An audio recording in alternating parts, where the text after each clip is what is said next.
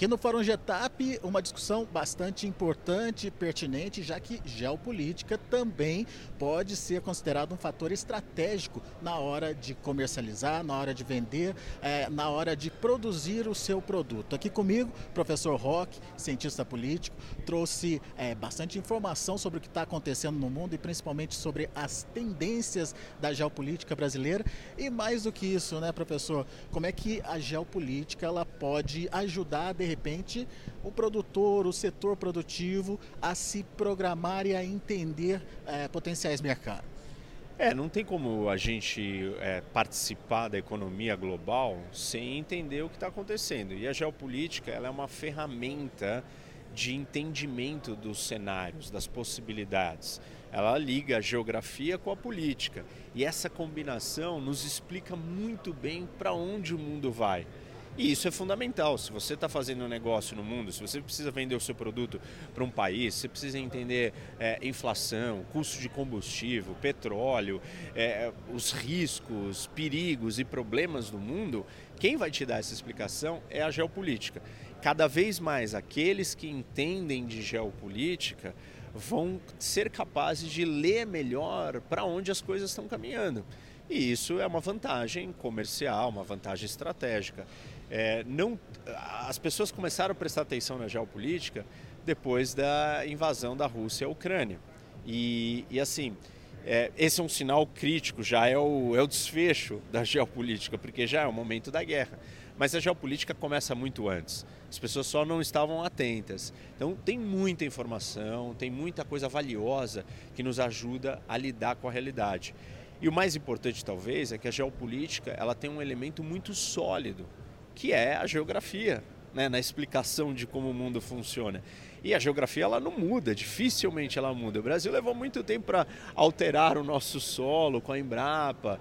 Você construir um grande canal como o canal de Suez ou o canal do Panamá, tudo isso levou muito tempo e são poucos episódios assim que mudaram alguns aspectos da geografia. Mas quando a gente olha para o mapa do mundo, ele é o nosso tabuleiro e ali ele vai ajudar a gente a entender para onde o mundo vai.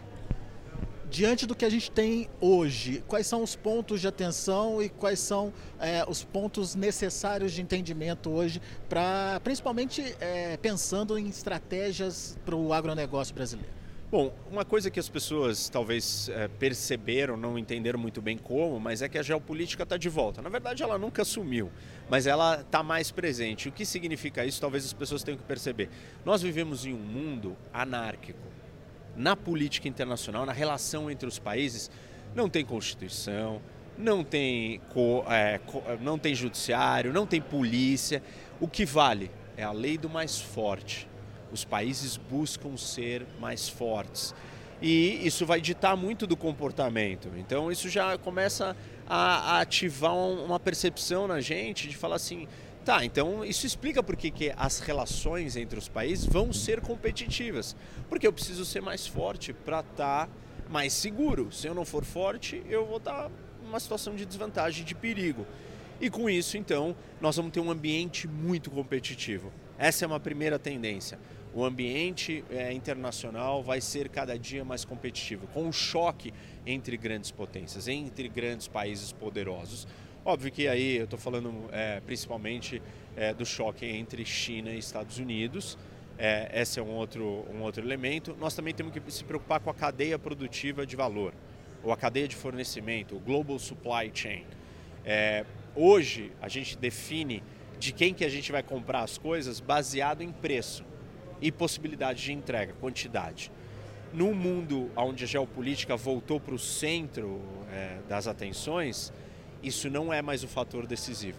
Nós vamos tomar decisões baseadas em questões de segurança nacional, preocupação de vulnerabilidade. Eu não vou comprar é, insumos da China, porque se tiver uma pandemia ou se tiver uma guerra, a China não vai vender para mim. É, nós vimos isso com a pandemia e com a guerra da Ucrânia. Então, os países vão parar de olhar só para a questão econômica na hora de comprar os seus insumos eles vão começar a se preocupar com questões estratégicas e políticas. Seria uma desglobalização? De muitas maneiras, sim. A gente pode ver um retrocesso da globalização e uma busca pelos países serem mais autossuficientes. Porque se eu vou comprar alguma coisa da China e aquilo é estratégico para mim, eu sou vulnerável. Eu estou vulnerável. Então eu não posso depender da China. Então de quem que eu posso depender? Ou eu compro do meu aliado, do meu amigo, e aí aqueles países que conseguirem ser aliados de todo mundo, ou serem amigos, ou visto como amigos, tem uma vantagem. Ou eu vou produzir internamente. E aí os países, grandes países, vão começar a se preocupar é, em promover, incentivar indústrias nacionais em certos setores estratégicos. Isso já está acontecendo. E isso não deixa de ser um protecionismo.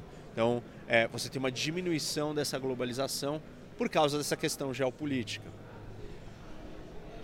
A produção de alimentos, o fato de produzir alimentos, ele pode gerar esse status de poder qual é o papel da, do, do, Brasil nesse contexto, já que o Brasil vem se destacando como um grande produtor de alimentos para o mundo? Olha, é, alimento é algo, é um produto absolutamente estratégico e fundamental para a sobrevivência do ser humano. Então, uma nação que quer sobreviver e quer estar tá pronta para dificuldades, ela precisa ter comida em primeiro lugar. Precisa ter água, precisa ter energia, precisa ter armas, precisa ter uma série de coisas, mas o alimento é um desses é, principais. É, se, se isso é tão fundamental, se eu depender muito do alimento de algum lugar, eu posso estar numa posição de vulnerabilidade. Então, o Brasil ele precisa estar atento se ele não é percebido como uma ameaça para ninguém. Então, ele tem que ter uma política de ser amistoso, continuar sendo amistoso. Nós já, somos, mas continuar mantendo é, essa percepção de, olha, nós somos pacíficos, somos neutros, não estamos tomando lado, no máximo que a gente puder. Óbvio que se nós tivermos uma situação e um cenário crítico de choque entre duas grandes potências, como Estados Unidos e China, vai ser mais difícil para o Brasil ficar nessa posição. E se o alimento é tão importante, nós somos um grande produtor e o mundo depende do nosso alimento, aí a gente pode estar numa situação complicada. Então nós temos que estar o tempo inteiro olhando e medindo para isso. É, alimento é importante? É. Mas exatamente por ser importante nos dá uma vantagem, nos dá. Mas pode fazer o outro lado se sentir vulnerável de depender de algo tão importante, de um país é, que não é si próprio, né? Então, o melhor para os países seria ser autossuficiente. Eles não vão conseguir ser autossuficiente na produção de alimentos. Então, eles vão precisar comprar do Brasil. Você está falando de, de repente, a possibilidade de uma tomada. Ou, uh de uma briga, uma guerra, uma tomada de, de, de, poder ou de alimento à força, alguma coisa nesse sentido? É um risco? Não, não, eu digo assim, é, um, as barreiras comerciais que existem na questão, por exemplo, com a União Europeia, porque o alimento é visto como algo estratégico. Então, os europeus é, e vários países do mundo não querem depender de alimento de outro lugar. Porque numa situação de guerra ou de conflito, ou de problemas graves, como é que você vai depender de outro lugar? E como o alimento é tão estratégico, isso vale para qualquer país.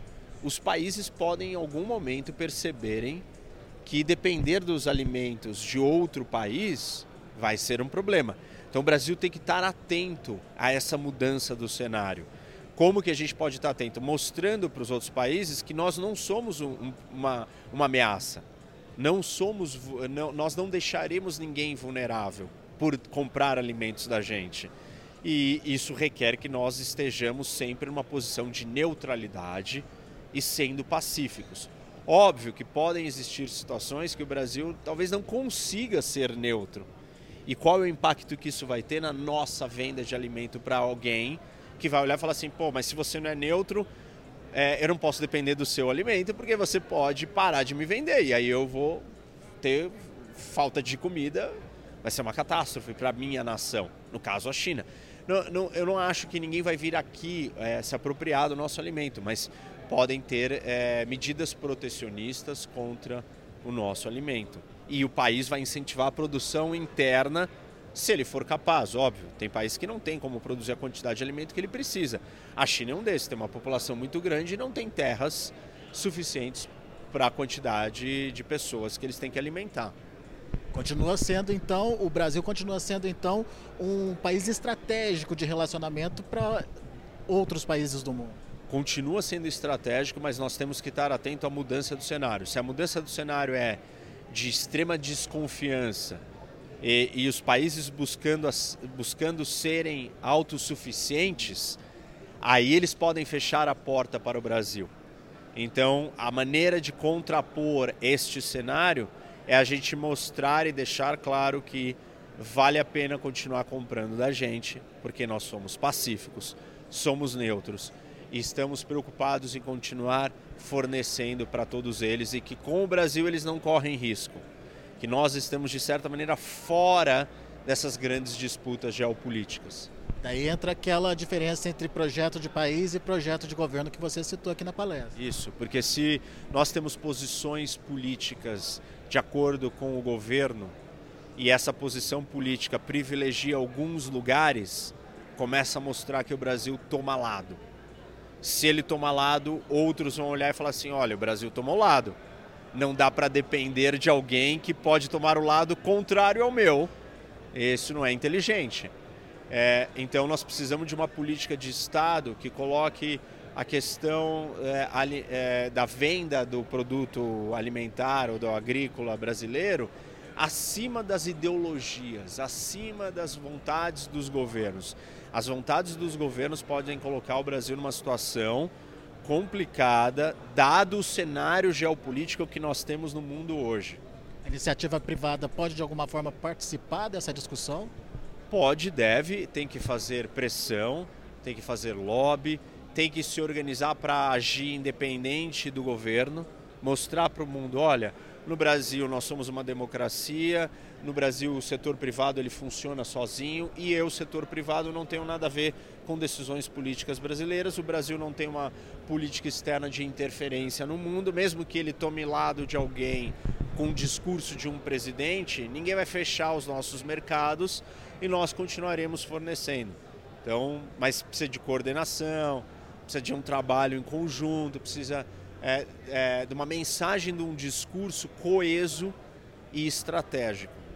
Só para a gente finalizar, nessa desse jogo de tabuleiros, qual é a, a, o posicionamento do Brasil? Qual é a peça do Brasil?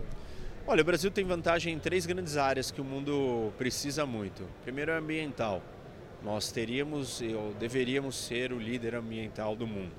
Depois no agro, somos o grande produtor, deveríamos é, ser o líder no mundo. Não só em resultado, mas em percepção, em posicionamento, em mensagem, em discurso, em narrativa.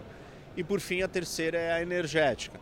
Então, acho que o Brasil tem uma vantagem natural, competitiva, melhor que os outros países nessas três áreas. Isso nos dá uma, uma, uma possibilidade de tirarmos isso para o nosso, nosso ganho. Só que a gente precisa saber usar isso. E aí precisa construir esse posicionamento. Não é só, ah, temos uma grande floresta, produzimos muita comida e temos uma, uma matriz energética limpa. Não, a gente precisa saber usar isso ao nosso favor.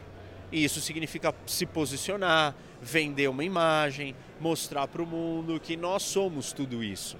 Não esperar que os outros percebam que nós somos tudo isso. A gente precisa ter um discurso e um posicionamento muito claro e estratégico em relação a esses pontos.